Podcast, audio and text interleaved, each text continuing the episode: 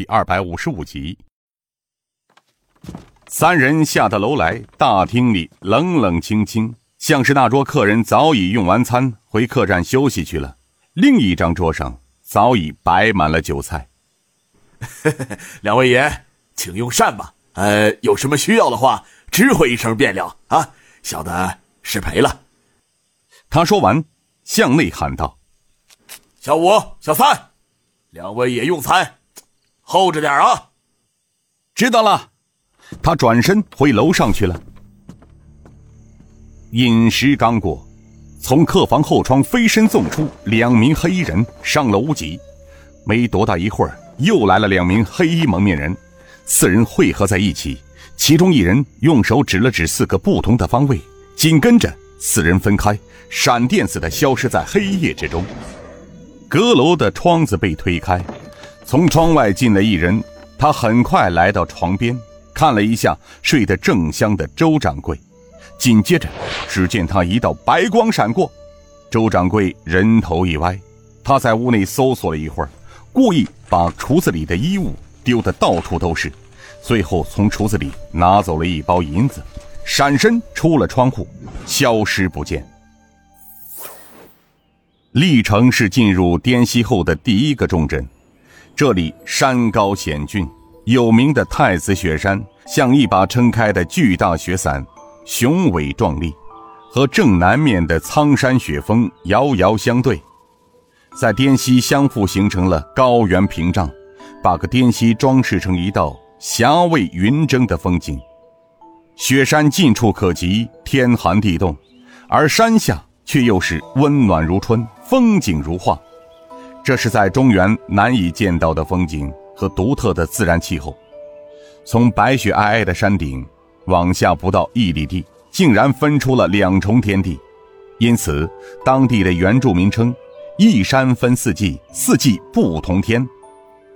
而就在白皑的雪山下，突出了几个圆形的小山包，在其中几个山包中又隐匿着厚厚的金矿层，在这里，可让一个一无所有的穷汉一夜间暴富。也可以让善良的人们为了喜死大的地方争得你死我活。大概是从宋朝开始，这里便来了许许多多的淘金者，把这原来的荒野变成了村落。到了明朝十年，明太祖开始在这穷乡僻壤建衙，收取淘金人的赋税。飞虎门是洪武四年开到这里，当时这里有许多黑帮组织霸占这里。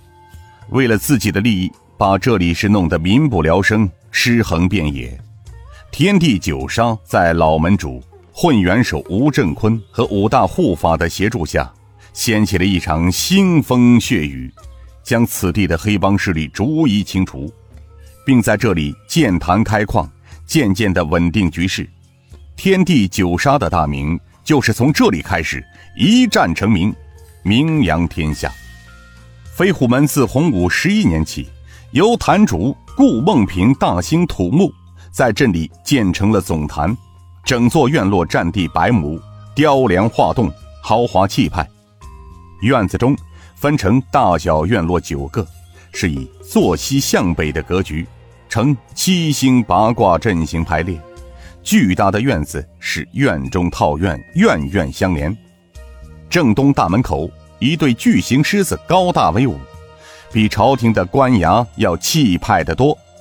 这大门口八个青衣刀客，钉子般的立在大门两边。大门中间的顶梁上，一块巨型匾额，上书道：“飞虎门总坛”五个紫金色的大字。有时排分，外事坛副坛主赵建带着十多人，匆匆地进了总坛大门。飞虎门大堂花梨木雕椅上端坐着副门主鬼影子宋城，下面两排椅子上已坐着几个人，分别是副门主郑四坤、铁算盘李勇、链子枪马文福，其他叫不出名的两人。四个婢女献上茶水点心之后退在一旁，而鬼影子宋城看上去比一年前的精气神要好得多。行指间透出一股子煞气，他左手指上一颗祖母绿的扳指，腰间带子上，一颗蓝宝石的方钻，四方巾正中央又是一颗巨大的红宝石，显得威严华贵。正在他刚刚端起茶碗拨弄着茶水时，大门口传来：“禀门主，外事坛副坛主赵健求见。”鬼影子宋城道：“让他进来。”赵健左眼包住，神情黯然的走进大厅。他单腿一跪：“门主，赵健愧见。”看见赵健如此，鬼影子宋城吃了一惊。他站起身来，走到了赵健面前，伸手扶起了赵健。赵坛主，你这是怎么了？你的眼睛？赵健苦苦笑了笑：“哎，门主，属下栽了。